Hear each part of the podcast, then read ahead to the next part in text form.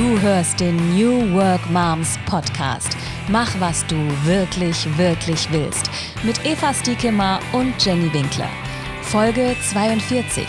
Zwischen Laptop und Legosteinen mit Katharina Marisa Katz. Hallo, liebe Katharina, schön, dass du bei uns bist. Hallo ihr beiden, das hast du aber wirklich schön eingesprochen. Ich bin ganz begeistert. Ja, vielen Dank.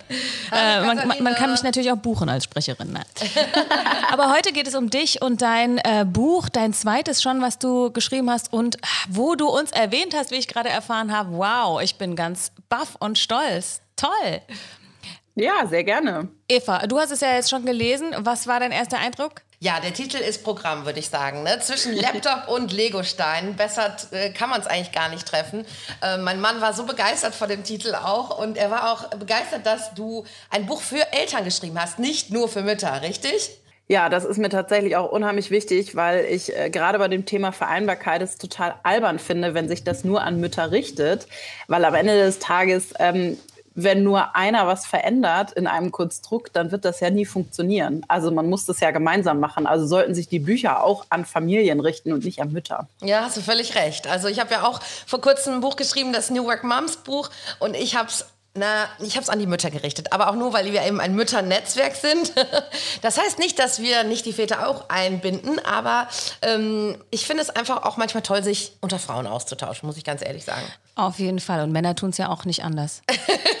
aber äh, weil, wir, weil ich hier gerade schon auch in der Bahn kurz reingeguckt habe, da kann man nämlich äh, die ersten vier Seiten äh, sich kurz angucken auf deiner äh, Webseite, glaube ich. Da schreibst du was vom Mental Load und dem kleinen Wissensvorsprung ja. den wir Frauen haben. Sei es jetzt dahingestellt, ob das jetzt wirklich gut ist oder schlecht. Also ich würde sagen, es ähm, ist auch anstrengend. Und du beschreibst es hauptsächlich für die Frauen. Wie siehst du das? Wie ist das bei dir? Wie ist das bei Männern? Naja, ich glaube, dieser kleine Wissensvorsprung entsteht häufig ähm, durch diese Elternzeit. Also dadurch, dass es ja doch in der Regel oft noch so ist, dass Frauen länger mit den ganz kleinen Kindern, mit den Babys zu Hause bleiben, wissen die halt eher, welche Größe trägt das Kind denn gerade? Was für Schuhe braucht es? Ähm, wie weit sind wir mit der Kita-Eingewöhnung? Welche Kurse macht das Kind? Und so weiter. Und wenn man dieses Wissen aber immer nicht teilt, weil man ja nicht einfach mal random in den Raum brüllt und sagt, übrigens, unser Kind kriegt jetzt 98. Das macht man ja nicht, sondern man muss es irgendwie einen Weg finden, solche Wissensvorsprünge zu schließen, in denen man äh, das festhält. Und da ist eben ein wichtiger Punkt, den den ich auch im Buch festgehalten habe, ist, ihr müsst das Wissen teilen. Und das kann man zum Beispiel ganz schlichtweg durch einen Familienordner machen, in dem jedes Familienmitglied, Mutter, Vater, Kind, äh, Kind zwölf äh, einen äh, Trenner bekommt. Und da kommt alles rein. Da kommt die Klassenriste rein, da steht drin, welche Größe hat das Kind, welche Schuhgröße hat das Kind. Äh, da kommt rein, äh, wann die Busfahrkarte verlängert werden muss, das Konzertticket, äh, zu dem man geht.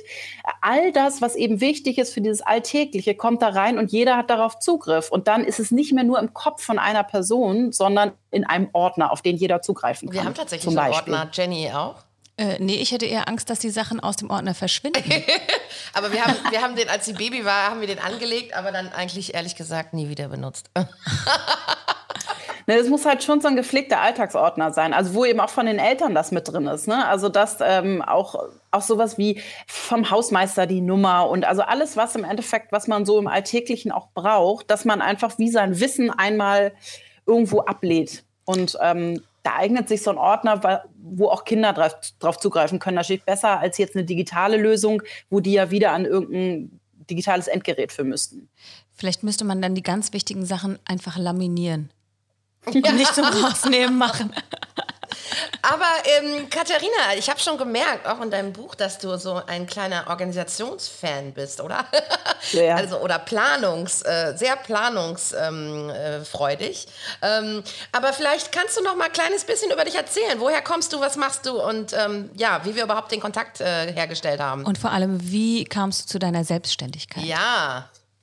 Also, ich äh, wohne derzeit in Hamburg. Ich bin auch ein gebürtiges Nordlicht. Ich komme aus Schleswig-Holstein, habe aber die letzten zehn Jahre in Berlin gelebt und da habe ich mich auch selbstständig gemacht. Und meine Selbstständigkeit ist eigentlich äh, entstanden daraus, ich habe bei einem, äh, ich habe lange im Journalismus gearbeitet und bin dann in ein Unternehmen gegangen, Outfittery. Bei denen habe ich auch sehr gerne gearbeitet. Das einzige Problem war, dass das nicht so ganz mein Thema war. Die haben halt Mode gemacht und Mode ist jetzt nicht so mein. Da brenne ich jetzt nicht unbedingt für. Mhm. Und ähm, habe deswegen nebenbei mit einer befreundeten Fotografin ein Food-Magazin gegründet, weil das so das Thema war, wo ich mich so sehr wohl mitgefühlt habe, wo es eigentlich darum ging, die Kreativität nochmal neu auszuleben. Und das war vor sieben Jahren. Und da haben wir irgendwie einen Nerv der Zeit getroffen. Jedenfalls kamen ganz viele Unternehmen auf uns zu oder auf mich zu, weil ich das Konzept für diesen Food-Blog, äh, für das Food-Magazin geschrieben habe und haben gesagt, boah, wir brauchen auch irgendwas, wie wir können nicht immer nur sagen, ähm, das und das kannst du zusammen in eine Schüssel schmeißen und das ist das Rezept, sondern wir brauchen auch, wir müssen irgendwie Storytelling machen, wir müssen Geschichten erzählen. Und wir haben einen Award bekommen damals für das Magazin für den Bereich Innovation. Und so sind viele auf uns gekommen und haben gesagt, oh, wir brauchen das auch. Und irgendwann war ich dann an dem Moment, wo ich dachte, okay, ich kann jetzt so nicht weitermachen, weil ich habe so viele Anfragen, ich komme gar nicht dazu, äh, also ich muss das immer am Wochenende und abends machen. Ja. Habe dann reduziert und bin dann irgendwann gesprungen und habe gesagt, so ich mache das jetzt, ich mache mich jetzt selbstständig, ich habe so viele Anfragen, was habe ich zu verlieren? Einfach und war machen. damals genau einfach machen und hatte natürlich die komfortable Lage, dass ich einfach äh, noch keine Familie hatte. Also das macht es ja einem auch oft ein bisschen leichter. Mhm. Und äh, einfach schon Aufträge in der Pipeline. Und das ähm, habe ich also lange Zeit gemacht, ganz viel Konzeption und Redaktion. Irgendwann ist der Bereich Video dazu gekommen, wo ich dann im Endeffekt ähm, Videos äh, mit produziert habe. Also gar nicht, dass ich hinter der Kamera stand oder vor der Kamera, sondern im Endeffekt den redaktionellen Bereich gemacht habe. Also mir überlegt habe, wie ist das Setup, ähm, wie sollen Sachen gedreht werden, wie soll das Ganze aussehen. Und in dieser ganzen Zeit sind immer wieder Frauen zu mir gekommen, die gesagt haben, oh, ich wäre auch gern selbstständig, aber irgendwie, oh, und dann brauche ich irgendwie eine Steuernummer und dann brauche ich einen Steuerberater und irgendwie ist das alles so aufwendig und ich weiß gar nicht, was ich, wo ich anfangen ja. soll. Und irgendwann hatte ich so ein kleines Word-Dokument, wo ich immer alles reingeschrieben habe.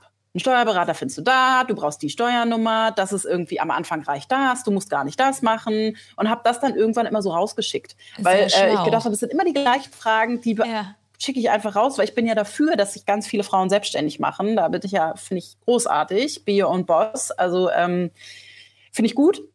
Und so ist eigentlich die Idee für mein erstes Buch entstanden, weil ich dann mit einer ähm, Pressefrau von meinem Verlag in Kontakt gekommen bin und die gesagt habe, ja, war das doch mega, mach doch daraus ein Buch. Das erste Buch und, heißt äh, Einfach machen, einfach gründen, richtig? Genau. Das ja. heißt einfach machen, einfach gründen. Und ähm, dafür habe ich dann meine Expertise reingeschmissen, aber habe auch mit 20 Gründerinnen gesprochen, Frauen. Und es ist ein Buch für Gründerinnen, weil ich eben genau diese Vorbilder für Frauen schaffen wollte. Ich finde, es gibt ganz viele männliche Gründer, die auf jede Bühne gezerrt werden und ja. die man ständig sieht. Und Frauen sind erstmal nicht sichtbar genug gewesen zu dieser Zeit. Auch heute können die noch sichtbarer werden, aber es ist ja schon besser geworden. Ja. Und ähm, Frauen haben manchmal auch noch andere Themen, weil eben für uns das Thema ist, wenn ich selbstständig bin und ich werde schwanger, was passiert denn dann? Absolut. Mhm. Vertritt mich wer, wie auch immer. Und Oder so ist im Endeffekt komme ich mein raus aus dem Buch Job, entstanden. werde ich überhaupt noch gebucht? Ganz genau. Genau. Ja. Und ähm, ich hatte parallel zur Unterschrift unter dem Verlag einen positiven Schwangerschaftstest in der Hand. Das heißt, ich habe dann während meiner Schwangerschaft bis zum neunten Monat mein Buch geschrieben, äh, habe dann irgendwann gesagt, Freunde der Sonne, ähm, ich habe noch vier Wochen. Ich würde gerne vor Kreissaal nichts mehr mit dem Buch am Hut haben. Ich brauche jetzt mal ein bisschen Ruhe. Und dann ähm, war das Buch fertig und es ist erschienen im September 2018 und meine Tochter ist im Juli 2018 geboren. Und das war dann so das erste Mal, dass ich mit diesem Vereinbarkeitsthema auch so in Kontakt gekommen bin, weil ich eben im Wochenbett ähm, Interviews geführt habe, weil es gar nicht anders ging. Es war Promo fürs Buch und das Aha. kam raus und ähm, ich habe halt, und es ging super, weil mein Mann hatte drei Monate Elternzeit und sie war mit auf der Buchparty dann mit neun Wochen und es war, lief alles super. Und dann war ich so, ach, jetzt mache ich Elternzeit, jetzt mache ich erstmal Pause und jetzt will ich auch gar nicht arbeiten und habe dann so richtig klassisch Elternzeit gemacht und hatte aber vorher gedacht, dass ich nach sechs Monaten wieder arbeiten gehe. Das war so in meinem Kopf. Ich hatte ab da Teilzeit Elternzeit eingereicht. Ich habe gedacht, dann geht es irgendwie voll wieder ab. Und meine Tochter wurde sechs Monate alt und es ging gar nichts ab. Also ich habe, also ich hatte überhaupt gar keinen Kopf dafür. Es war gar kein Platz für Kreativität. Ich dachte irgendwie, ja. wo ist, wo ist denn alles geblieben? Ich bin doch so ambitioniert und irgendwie kommt da gar nichts. Und da war bei dir dann die Luft raus, oder? Total. Also ich war ganz doll in meiner kleinen Babybubble und habe mich da eigentlich auch sehr wohl gefühlt. Also ich das Maximale, was ich geplant habe, war der nächste PKIP-Kurs oder die Einkaufsliste für nächste Woche, aber ganz bestimmt nicht meine Business-Ideen. Und ähm, habe da dann irgendwann festgestellt, dass das ganz in Ordnung ist, dass Ambitionen Pause machen dürfen. Die kommen nämlich von ganz alleine wieder. Und genau so war es auch. Meine Tochter ist irgendwann in den Kindergarten gegangen und ab dem Zeitpunkt, wo ich zum ersten Mal so dieses, wow, sechs Stunden für mich, krass, was mache ich denn damit hatte, kam auch die ganze Inspiration wieder und die Ideen und die Gedanken. Und dann habe ich versucht, eigentlich wieder zurückzufinden in meine Selbstständigkeit und in meinen Beruf. Das hat auch ganz gut geklappt. Meine Tochter ist ähm, im Herbst 2019 in die Kita gekommen. Ja. Und wie wir alle wissen, war am 13. Äh, März 2020 dann ja nichts mehr mit Kita. Und da wir auch nicht systemrelevant sind, waren wir sehr lange zu Hause und hatten mhm. also, eigentlich hatte ich eine zweite Elternzeit sozusagen. Ja. Und dabei ist mir eben aufgefallen, dass ich ganz automatisch in so ganz alte Rollenbilder gerutscht bin. Oder wir als Familie. Dadurch, dass ich selbstständig war und ich ja so flexibel bin und mein Mann irgendwie seine festen Calls hatte, und da ist die Idee dann zu zwischen Laptop und Legosteinen gekommen, wo ich gemerkt habe, Mann, irgendwie rutschen wir hier gerade in was rein, wo keiner von uns hin wollte, aber irgendwie sind wir trotzdem da. Und ähm, da habe ich dann gedacht, dass ich für das Buch gerne nicht mit Vorbildern sprechen möchte, sondern ich möchte mit Experten sprechen. Also ich möchte mit Kinderpsychologen sprechen, mit Psychologen, mit Ernährungsexperten, mit Ordnungsexperten, also mit Menschen, die wirklich mir auch konkret Tipps geben können und weiterhelfen können. Wie komme ich voran? Und ähm, daraus ist dann unsere kleine Ordnungsbibel geworden, weil es für mich schon ein wichtiger Faktor ist, äh, wenn man was ändern möchte als Familie und auch in seinem Job. Es war für mich ein wichtiger Faktor, dass ich einmal den Teil Familie mit drin habe und einmal den Teil wirklich Beruf. Also wie, was kann ich auch in dem Job ändern? Was können wir mit New Work Methodiken auch im Beruf ändern als Familie? Nicht nur ich als Frau, sondern auch mein Partner. Ähm, weil wenn wir da nichts ändern, dann wird sich an diesem Thema Vereinbarkeit in der Familie auch nur bedingt was ändern, weil dann rudert man ja nur auf einer Seite und dreht sich eigentlich immer im Kreis, weil auf der anderen Seite ja keiner gegensteuert. Und dann funktioniert es am Ende ja nicht. Was hat denn dein Mann dazu gesagt, zu diesem äh, Rollenbilder-Ding, als ihr da drin wart, da so reingerutscht seid?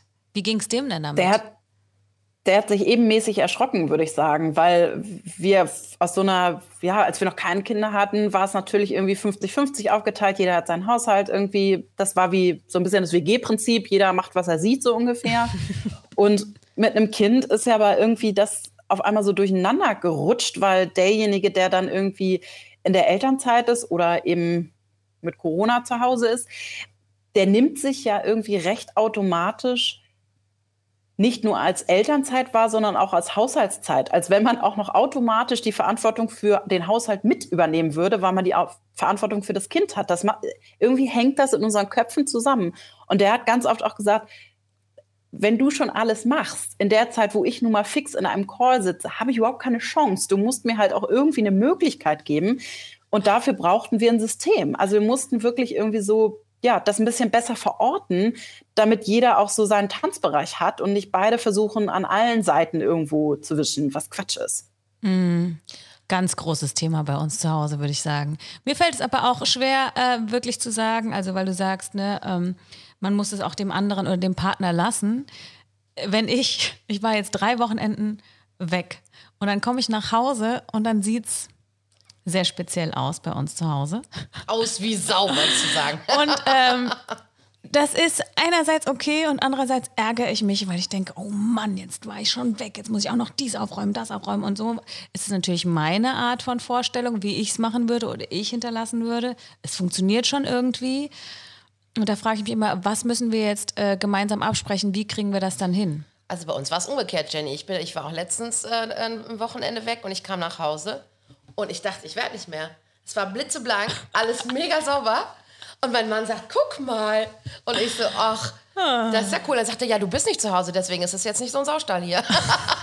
Ich verstehe.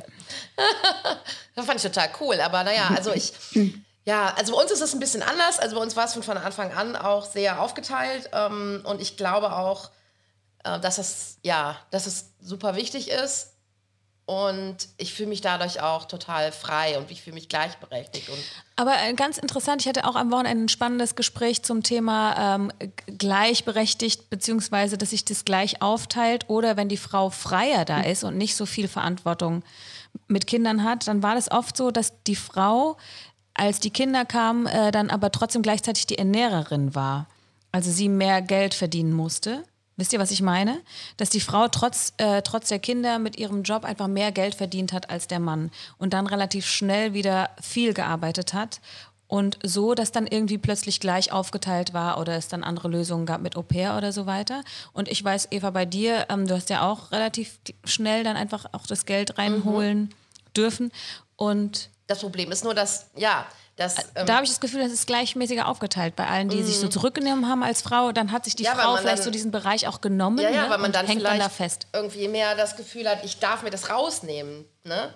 Also wenn ich halt viel verdiene, als Frau darf ich es mir rausnehmen, auch zu sagen, ich muss jetzt arbeiten. Ne? Genau. So, Katharina ist da, ist ja auch Coach. Habe ich gelesen. Katharina, wie ist das mit dem Dilemma, wenn sich eine Frau vorher rauszieht? Das hat, ich finde, was auch mit ähm, Selbst Wertgefühl und Arbeit zu tun und wie viel darf ich mir dann jetzt wieder von meiner Freiheit nehmen und dann auf meinen Partner eben abschieben bzw. abgeben, dass es gemeinsam wieder geht. Ja, ich glaube, das ist mit dem äh, Geld ist tatsächlich ein relativ wichtiger Faktor, was das Thema angeht. Zum einen finde ich es total wichtig, auch nochmal zu betonen, wem das gefällt und wer das gerne machen möchte, sich da rauszuziehen und zu sagen, ich bin jetzt erstmal für meine Kinder da, ich möchte nicht arbeiten und wir können uns das als Familie leisten, der darf das total gerne tun. Ich möchte das überhaupt nicht verurteilen, weil ich finde, auch das ist, ne, eine Choice bedeutet auch, du darfst halt das wählen, wie du das gerne machen möchtest. Und wenn man das aber gerne verändern möchte, dann ist es natürlich wichtig, dass man einmal zusammenschaut, wie man auf das Familieneinkommen kommt. Und wenn es eben so ist, dass einer von beiden immens mehr verdient als der andere, dann wird es automatisch so sein, dass derjenige mehr arbeitet, weil der ja dann den Hauptfaktor in diesem Familieneinkommen sichert. Man kann aber da auch gemeinsam schauen, wäre es nicht eine Möglichkeit, dass wir beide 70 Prozent arbeiten und damit in so eine gleichberechtigtere Situation kommen, als wenn jetzt halt, und da eben auch sagen, wie viel brauchen wir als Familie und was ist denn on top? Weil wenn es nur um das on top geht, dann lass uns doch lieber reduzieren und wir arbeiten gleichberechtigt und sind in unserer Beziehung und Familie eigentlich besser aufgestellt und haben dann aber vielleicht irgendwie 500 Euro weniger im Monat zur Verfügung. Dafür sind wir aber glücklicher, mhm. als wenn wir diese 500 Euro hätten. Das ist aber eine sehr luxuriöse Situation. Das muss man sich halt leisten können. Wenn man angewiesen ist auf ein, Voll ein oder zwei Vollzeiteinkommen, äh, ja. da muss man halt auch schauen, kriegt man das gelöst äh, mit Hilfen und dann schauen, okay, dass jeder die Hilfe bekommt, die er auch braucht. Ich sehe das eben vor allem gerade, wenn man sich dann selbstständig machen möchte, vielleicht auch über diese Zeit oder möglicherweise vorher selbstständig war und das erst wieder ankurbeln muss. In der Selbstständigkeit hat man ja immer das Problem, dass ne, man muss das erst wieder anschieben. Das heißt, es kommt nicht unbedingt gleich Geld rein, gerade wenn man auch neu gründet. Das muss ja dann auch, dafür brauche ich Zeit. Zeit, die nicht bezahlt ist. Ne? Und das ist ja dann, finde ich, so ein mhm. Dilemma mit, mit, mit dem, wie viel darf ja, ich. Ich erlebe das oft auch bei den Frauen, also bei Frauen, die zu uns zu den New Work Moms kommen, weil es ist ein kleiner Teufelskreis. Ne? Ähm, wenn du nicht Zeit frei machst, kannst du auch kein Geld verdienen. Ne? Und ähm, wenn dann äh, quasi der Partner äh, argumentiert, ich verdiene aber mehr Geld, ne? Ja. Ähm, also dann finde ich es eine gute Idee von der Katharina zu sagen, lass uns doch einfach, es muss ja nicht sofort 70 Prozent sein, aber man kann ja sagen, wenn du nur 20 erstmal abzwackst, ja, für zwei Monate und dann oder keine Ahnung, ne? Ähm, aber das ist natürlich auch dem geschuldet, dass es bis vor kurzem eben nicht so flexibel war bei Vollzeitjobs und Männer halt immer so, äh, ja, nur Vollzeit arbeiten konnten, was ja total, äh, totaler Bullshit war, ja. Und, ähm, und äh, ja, und ich glaube, dass wir jetzt uns langsam wieder ein bisschen nähern, äh, dass wir durch Corona auch gelernt haben, dass man eben auch vielleicht 80 Prozent oder 70 oder 50 Prozent arbeiten kann von zu Hause und ja. Wie regelt ihr das denn Nein. zu Hause, Katharina? Genau, also wir machen es im Endeffekt so, dass mein Mann auch ein bisschen reduzierter arbeitet und im Homeoffice, was eben dazu führt, dass wir auch flexiblere Regelungen treffen können mit der eine fängt früher an und dafür, also wir wechseln uns dann eben ab mit, der eine bringt das Kind in die Kita, während der Zeit fängt der andere schon an zu arbeiten, kann dann ein bisschen früher Feierabend machen, kann also das Kind dann abholen, während der, der gebracht hat, dann länger arbeiten kann. Und so kommen wir im Endeffekt auch relativ gut auf jeder unserer Stunden. Ähm, ansonsten, wir haben das zum Beispiel hier auch, und das ist immer sowas, äh, es wird ja so viel von diesem Dorf gesprochen, das man braucht, um Kinder mhm. großzuziehen. Und wenn man jetzt aber keine Großeltern hat, die ja oft mit diesem Dorf gemeint sind, dann hat man aber vielleicht Freunde oder Nachbarn. Und unsere Tochter ist drei und auch da geht es schon, dass die einfach mit den Nachbarskindern und der Mutter im Garten spielt und ich noch mal zwei Stunden arbeite oder andersrum. Dass ich also auch nicht präsent, wir müssen nicht mit fünf Müttern auf dem Spielplatz stehen bei fünf Kindern. Das ist einfach Quatsch. Also, es sei denn, ihr wollt das auch muss quatschen. Nicht, genau, also wenn man das halt möchte, weil man sagt, man will halt quatschen, aber wenn man mhm. sagt, pass auf Leute, ich brauche hier eigentlich noch mal zwei Stunden Zeit, ich habe irgendwie noch beruflich irgendeinen dringenden Call, dann reichen zur Not auch drei Mütter für fünf Kinder oder zwei für fünf aber Kinder. Aber das Dorf war ja nun sehr eingeschränkt durch Corona, ne? Also ich klar, das, das durch Corona war es eingeschränkt, aber auch mhm. da konnte man ja Vereinbarungen treffen und sagen, okay, dann lasst uns irgendwie sagen, wir zwei Familien sind jetzt so eine Kohorte und treffen dann eben keine anderen groß und äh, schaffen es dann äh, zu sagen, okay, wir wechseln uns miteinander ab. Und gerade jetzt, wo es wieder ein bisschen freier ist, da kann man auch einfach sagen, du holst mal die Kinder ab und bringst die noch zum Ballett oder zum Fußball oder wo auch immer die hingehen und nächste Woche mache ich das und damit habe ich noch einen Nachmittag mehr in der Woche. Oder das kann man auch super machen mit diesen ganzen Brückentagen bei Schulkindern, wo man ja eigentlich eh schon sechs Wochen im Jahr Urlaub nehmen muss, plus dann noch die Brückentage bei den Feiertagen und dass man bei den Brückentagen einfach sagt, man sucht sich ein oder zwei Familien und sagt, okay, wir wechseln uns ab, das geht reihum. Dann ist es schon nur noch jeder dritte Brückentag, den man sich freinehmen muss. Ja, das ist eine gute Idee. Das kann man natürlich, es ist natürlich schwieriger, je mehr Kinder man hat, ne? Ja. Ähm, weil du die dann alle irgendwo hin organisieren musst. Und ähm, ja, also Jenny hat ja zwei Kinder. Genau, also ich, ich arbeite viel ja auch mit Babysitter und mhm. ähm, Genau, für, für Matti ist es auch einfach ein bisschen schwieriger. Ne? Matti ist mit Down-Syndrom geboren, da ist es auch, ich sag mal so, nicht so einfach für andere Eltern, einfach zu sagen, okay, wir nehmen den mit, weil sie sich das noch nicht zutrauen. Äh, das ärgert mich schon ein bisschen jetzt auch gerade in den letzten anderthalb Jahren, dass wir da einfach weniger Kontakt hatten. Mhm. Ich glaube, hätten wir uns da mehr verabredet, hätten wir mehr Familien getroffen, die ähm, sich auch vielleicht da besser hätten drauf einstellen können, so wäre es vielleicht auch anders. Aber ja, das immer, da fühle ich mich dann auch so verantwortlich, dass ich da immer dabei sein muss. Und auch dieses, äh, dieses schlechte Gewissen, aber das habe ich auch Malu gegenüber übrigens. Also nicht nur Matti gegenüber. Wenn ich da mal wieder die an Babysitter abschiebe. Mm, ich habe das Gefühl, äh, dass sie schon immer Mama, Mama, Mama wollen. Und das macht mit mir, oh ja, shit, ich war jetzt drei Wochenenden hintereinander nicht da. Mm, jetzt kann ich das nicht so weitermachen, jetzt äh, brauchen die mich mehr. Also dieses schlechte Gewissen, äh, das nagt an mir. Ich glaube, also da hat die Alexa von Heiden in meinem Buch was ganz Schönes gesagt. Wir arbeiten ja nicht, um die Kinder zu ärgern. Und ich glaube, das muss man sich manchmal einfach nochmal klar werden. Mhm. Wir arbeiten nicht, um unsere Kinder zu ärgern, sondern wir arbeiten, weil wir zum einen Geld verdienen müssen, das ist ein Faktor, und weil wir uns auch darüber spüren. Also ich arbeite auch gern. Absolut. Ich habe jetzt gerade sind meine Schwiegereltern zu Besuch und ich kann acht Stunden am Tag arbeiten und feiere das für mich einfach mega ab, dass ich sogar, ich war sogar Mittagessen gestern mit einer Freundin. Wow. Crazy cross.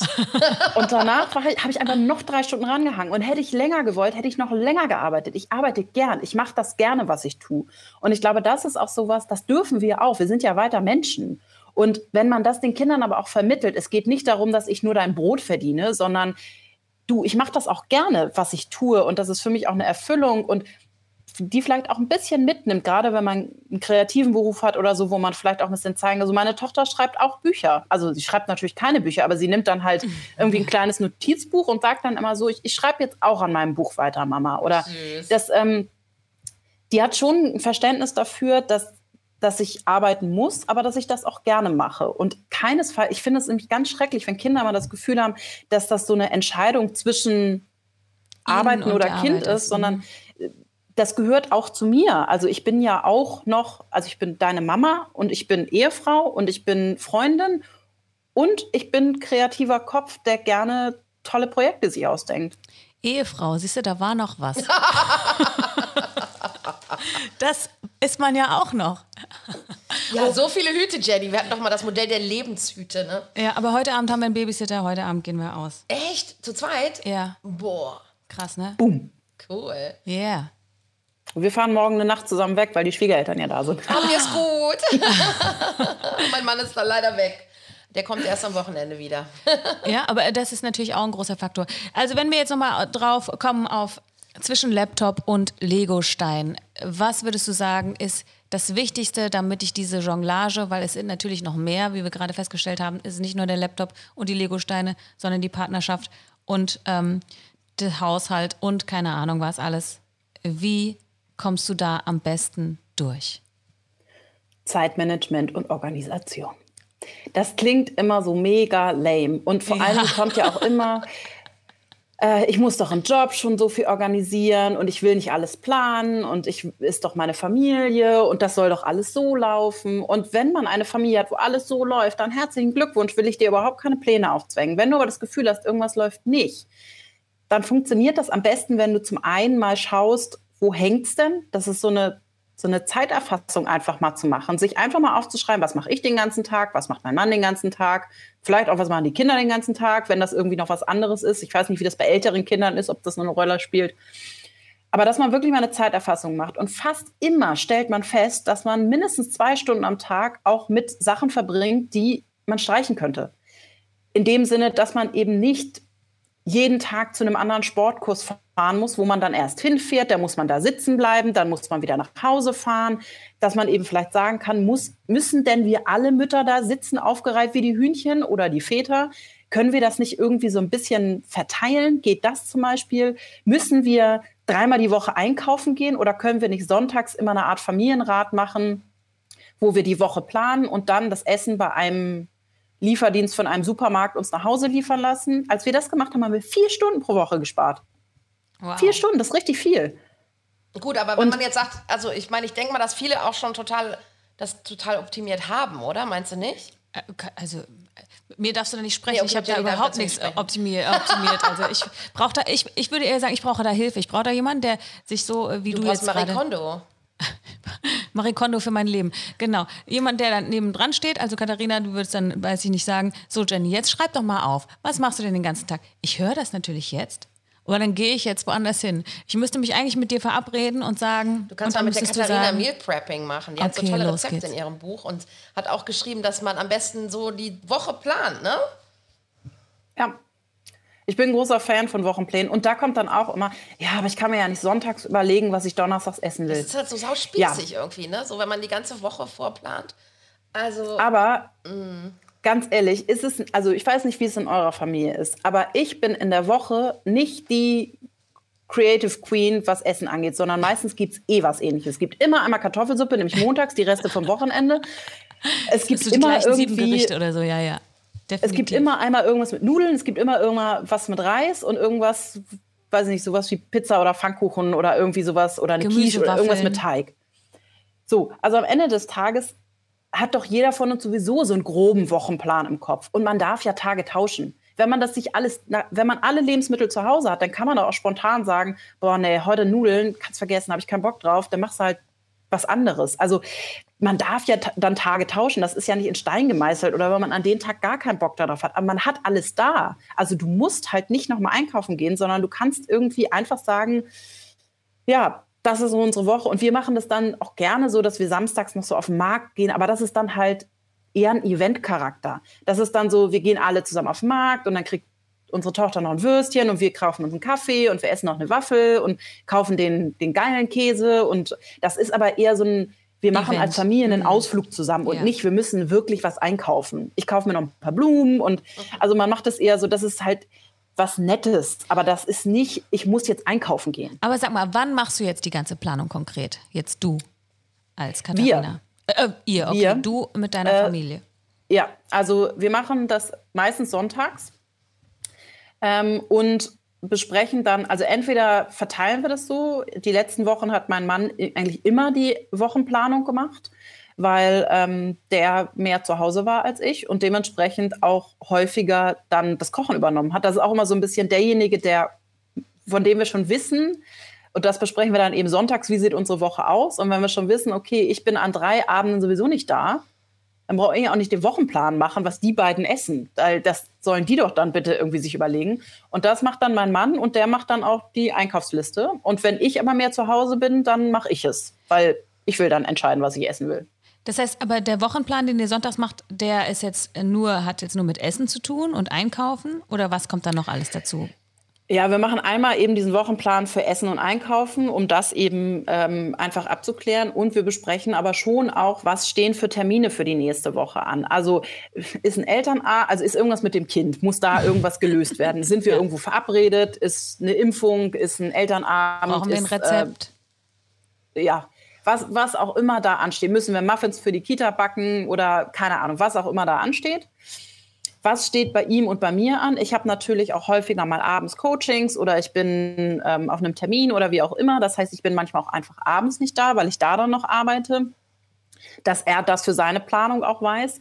Und dann will jeder von uns sich ja auch nochmal mit seinen Freunden verabreden. Das heißt, es sollte auch für jeden einen Abend dabei sein, wo man zum Sport geht, ausgeht oder was auch immer. Und das muss man halt absprechen, weil wenn man es nicht abspricht, dann verabreden sich beide für Dienstag. Und so weiß man irgendwie, du kannst Donnerstag, ich mache Dienstag, was man dann macht, ist ja Wurst. Aber das sind die Tage, an denen man sich in der Woche verabreden kann. Und an welchem Tag ist unser Lunchdate? Wir haben immer ein Lunchdate, uh. wo wir zusammen Mittagessen gehen oder zu Hause uns was bestellen. Und an welchem Abend am Wochenende sind wir beide verabredet? Weil wenn wir das nicht machen, dann sind wir nachher auch alle wieder irgendwo verabredet und unterwegs. Und dann ist so eine Woche auch relativ durchgeplant tatsächlich. Oder wir schlafen einfach alleine. Oder wir schlafen einfach. Verstehe. Okay. Und aber du hilfst auch anderen Menschen bei diesem ganzen ja. Strukturkram, ne? Ja, also ich mache so zwei äh, Stränge. Ich mache das einmal eben für Menschen, die so ein bisschen äh, in diesem ähm, Job und Familie strugglen und sagen, okay, ich brauche irgendwie mal einen, der ein bisschen mit mir Marie Kondo spielt und äh, einfach so ein bisschen Struktur da reinbringt und System. Und äh, ich habe da auch oft Frauen, die aus der Elternzeit zurückkommen, aus Selbstständige und dann irgendwie so ein bisschen sagen, ich habe gerade ehrlich gesagt ein bisschen Schiss, dass ich ähm, weder noch, also ich ich will nicht bei der Arbeit die Teilzeitmutti sein, da will ich der CEO sein. Und wenn ich nach Hause komme, dann will ich aber nicht mehr der CEO sein, sondern dann möchte ich auch gerne wieder Mama sein. Und ich habe ein bisschen Angst, dass ich das zu doll vermische und dann beides nicht richtig mache. Also bei beiden mhm. nicht da bin. Das ist auch oft so ein Thema.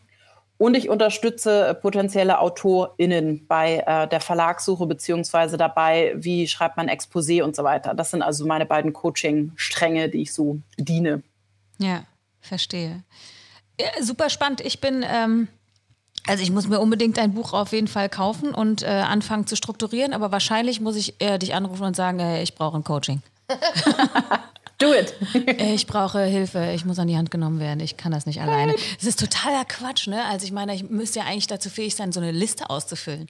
Aber es, es ist halt immer eine Frage ähm, des Wollens auch. Will man das überhaupt, ja? Also, ähm, ne? Wobei, klar, natürlich fünf Minuten Planung können schon helfen pro Tag, ja? So, man sagt ja immer so fünf bis zehn Minuten auch im Zeitmanagement, ne? Können helfen, den ganzen Tag zu planen und es ist wenig Aufwand und sehr viel Ertrag sozusagen. Ne? Aber, ähm, Aber es ist, mh, mm, ja. es ist oft auch der Faktor, mh, mm, die Hürde ist oft das Erarbeiten. Also wenn man das einmal gelernt hat, die Methodiken, das dann weiterzuführen, ist oft leichter, wenn einer mal gesagt hat, so, du machst jetzt das und dann machst du das und dann machst du das und das machst du jetzt für immer.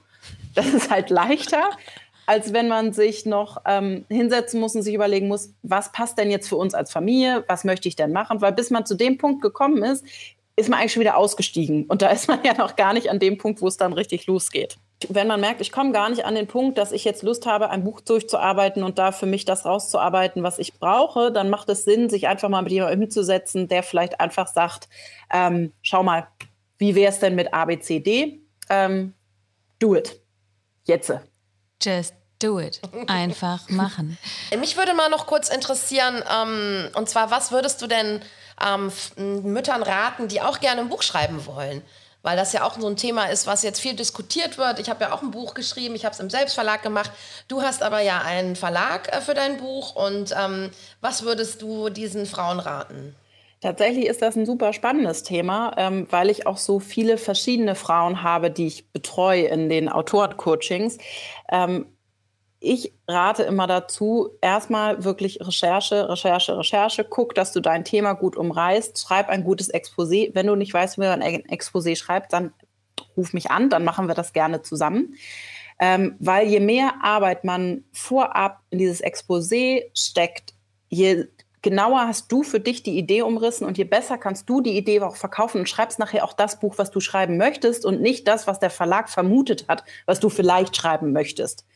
Und dann schau, dass du dir auch wirklich Verlage raussuchst, ähm, zu denen dein Buch passt, wo du reinpasst, wo du dich auch wohlfühlen würdest, wenn das da erscheint. Mhm. Und sprich konkret diese Verlage an. Und mach bloß nicht so eine Massenmailing. Ich habe jetzt auch Leute, die sich, ich, wenn ich Bücher ganz besonders toll finde, dann vertrete ich die Autorinnen auch manchmal als Agentin. Das heißt, ich übernehme die Vermittlung an die Verlage. Das ist aber eine Einzelentscheidung. Das mache ich nicht so oft.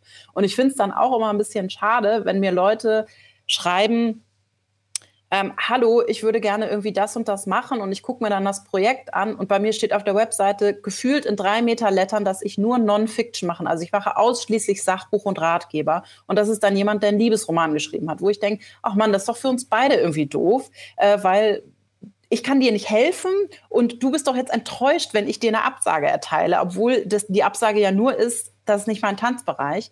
Und das ist, glaube ich, ein Fehler, den auch viele Autoren machen, wenn sie sich bei Verlagen bewerben.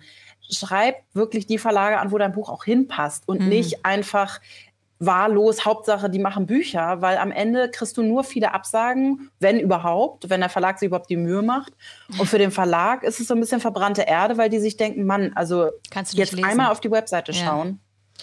Und warum hast du das nicht im Self-Publishing gemacht? Also ähm, da gibt es ja sicher auch gute Gründe für, ne? Ich bin einfach ein großer Fan von ähm, Printbüchern. Äh, ich äh, liebe ein ausgedrucktes Buch, das äh, im Regal steht und das kann man im Self-Publishing auch machen. Das ist dann häufig mit so einem Book-on-Demand-Verfahren oder Print-on-Demand-Verfahren verbunden. Ähm, das ist einfach nicht ganz so meine Expertise, weil ich Verlagsautorin bin und äh, das auch immer gerne wollte. Ich wollte gerne die Expertise eines Verlags haben. Da hast du eine Lektorin, da hast du oder einen Lektor, du hast ein Korrektorat, du hast jemanden, der dir bei der PR hilft. Du kriegst auch so ein bisschen, äh, du kriegst eine Grafik, ähm, jemand bespricht mit dir das Cover. Und wenn man das im Self-Publishing macht, dann muss man auch schon ganz schön viel Expertise mitbringen, dass man das alles selber machen kann. Ja, weil sonst stimmt, hast du ein ja. Buch, das niemand kauft, mhm. äh, wenn du kein Marketing kannst oder kein PR. Oder es ist überhaupt nicht schön gelayoutet. Oder es hat nie ein Lektor drüber geschaut. Also ich würde jedem Self-Publishing-Autor auch wirklich raten, das Geld zu investieren und zu sagen, ich buche mir einmal einen Lektor, der da über das Verständnis drüber guckt und Auf der auch nochmal guckt, ja. irgendwie, macht das alles irgendwie Sinn? Ähm, weil ansonsten ist es schnell, dass das in deinem Kopf Sinn macht und von deinen Freunden, die aber ja dazu noch alles erzählt bekommen haben von dir. Die lesen ja nicht nur dein Buch, sondern die kriegen ja von dir noch ganz viel mit. Und ein Lektor schaut ja nur auf das Buch. Und wenn das nicht verständlich ist, dann sagt er dir das. Und das ist halt schon ein Paket, was man mitkriegt beim Verlag. Ja, das stimmt, das stimmt. Mm, du hast völlig recht. Und, und, da, und es ist natürlich auch eine Qualitätsfrage, ne? weil man auch im Self-Publishing natürlich, also die Branche ist natürlich eine ganz andere, glaube ich. Ne? Ähm, das Tolle ist schon, dass jeder das heutzutage machen kann. Also, dass man irgendwie mhm. die Möglichkeit hat, ist schon richtig cool, finde ich. Ähm, aber es ist auch eine tolle Möglichkeit, eben dieses ähm, All-in-One-Package dann von einem Verlag zu haben, ne? wo man wirklich dann äh, komplett alles ähm, über den Verlag eben machen kann. Und ich habe auch Self-Publishing-Autoren, mit denen ich dann aber zum Thema ähm, der Autor als Marke arbeite. Also wie kannst du als Autor auch in der Digitalisierung arbeiten? Also wie kannst du Social Media nutzen? Wie kommst du in die Presse? Wie baust du dich als Marke auf? Das mache ich durchaus, durchaus auch für Self-Publishing-Autoren. Ich bin nur nicht so drin in diesem, wie, wie, wo kriege ich die SBN-Nummer her und wie stelle ich das bei Amazon ja, rein? Das, das mhm. ist einfach nicht so mein Tanzbereich. ja, das habe so ich aus. alles gemacht. Ähm, es war es war, es war okay. Es, meine, es war schon, ja, man muss sich da schon auch mit beschäftigen. Ne? Aber eigentlich ist es alles auch ganz einfach. Also wenn man das mal so überlegt, wie das auch jetzt die ganze Verlagsbranche irgendwie auf den Kopf gestellt hat, ist schon irre, ne? Dass man mhm. einfach sich da so irgendwas schreiben kann, hochladen kann und dann irgendwie eine ISBN-Nummer vergeben und fertig, ne? Also, also wenn ihr da Fragen habt, dann müsst ihr einfach Eva mal anschreiben. Aber ich, also ich finde es auch toll mit dem Verlag und es ist schon also richtig cool von dem Layout her auch dein Buch. Also zwischen Laptop und Legostein von Katharina Katz. Ähm, und äh, ja. Wir haben am Ende wir haben am Ende, genau, den Good Deed of the Week. Richtig, Good Deed of the Week. Was ist dir denn wichtig? Gibt es irgendwelche Charity-Projekte, irgendwelche unterstützenswerten Organisationen, die dir am Herzen liegen? Ähm, also ich bin jetzt neu in der Hamburger Kreativgesellschaft mit drin mhm. und da ist, äh, die kümmern sich so ein bisschen um die Kreativen, die nicht ganz mit der Digitalisierung mitgekommen sind und durch Corona jetzt sehr viele Einbußen haben. Das geht mhm. sowohl um Musiker, die ja im Kulturbereich nicht so arbeiten konnten, wie sie wollten, ja. als auch eben verschiedene andere. Und da bin ich als Mentorin jetzt engagiert und kümmere mich da auch um den Bereich der Autoren, weil ich es eben wichtig finde. Ich finde schon, dass, im, dass durch Corona viele ähm, Kulturschaffende ganz schön hinten übergefallen sind und nicht mehr so arbeiten konnten, ohne dass sie da was für konnten und jetzt auch oft noch gar nicht wieder richtig auf ihrem Zug drauf sind. Und die zu unterstützen und zu schauen, wie kann ich da Mentorin sein? Wie kann ich die so ein bisschen unterstützen darin, dass die ihre Selbstständigkeit wieder in den Griff kriegen, also wieder vorankommen? Das ist mir auf jeden Fall ein Anliegen. Das heißt aber, die kann man jetzt speziell nicht anders irgendwie unterstützen durch Spenden oder sonst irgendwie was? Äh, das, das, ist eine eigene Organisation, aber man kann auf jeden Fall schauen auf der Seite. Die haben ganz viele tolle Programme, auch vor allen Dingen für Kreative. Ja. Ähm, wo man jetzt nicht unbedingt was hinspenden kann, aber man kann äh, schauen, ob man selber vielleicht unterstützen kann oder mit, mit ob man da auch Unterstützung braucht. Ja, genau. Mit seinem Know-how, genau. Das ist definitiv eine gute Idee. Welches Know-how kannst du weitergeben an Menschen, denen es jetzt in den letzten anderthalb Jahren in ihrer Selbstständigkeit, in dem Vorankommen nicht so gut ging. Vielleicht kannst du da irgendwas teilen, einen Workshop geben, ein Online-Webinar, was auch immer. Vielleicht schau mal in deiner Umgebung und du findest bestimmt Menschen, die ganz dankbar sind, wenn du deine Expertise teilst.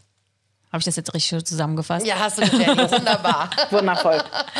Ja, vielen lieben Dank. Ich werde definitiv ähm, dieses Buch lesen und Katharina, wahrscheinlich werde ich mich eh bei dir melden, weil ich das auch total spannend finde mit deiner Videoproduktionsgeschichte und so. Vielleicht können wir uns da mal austauschen. Das wäre mein Anliegen. Das machen wir sehr gerne. Ich freue mich. Super. Ich hoffe, ihr habt eine Menge mitnehmen können. Also ich habe äh, mal wieder gehört, äh, Struktur wäre doch mal dran. Eva, was, was ist dein Learning von heute?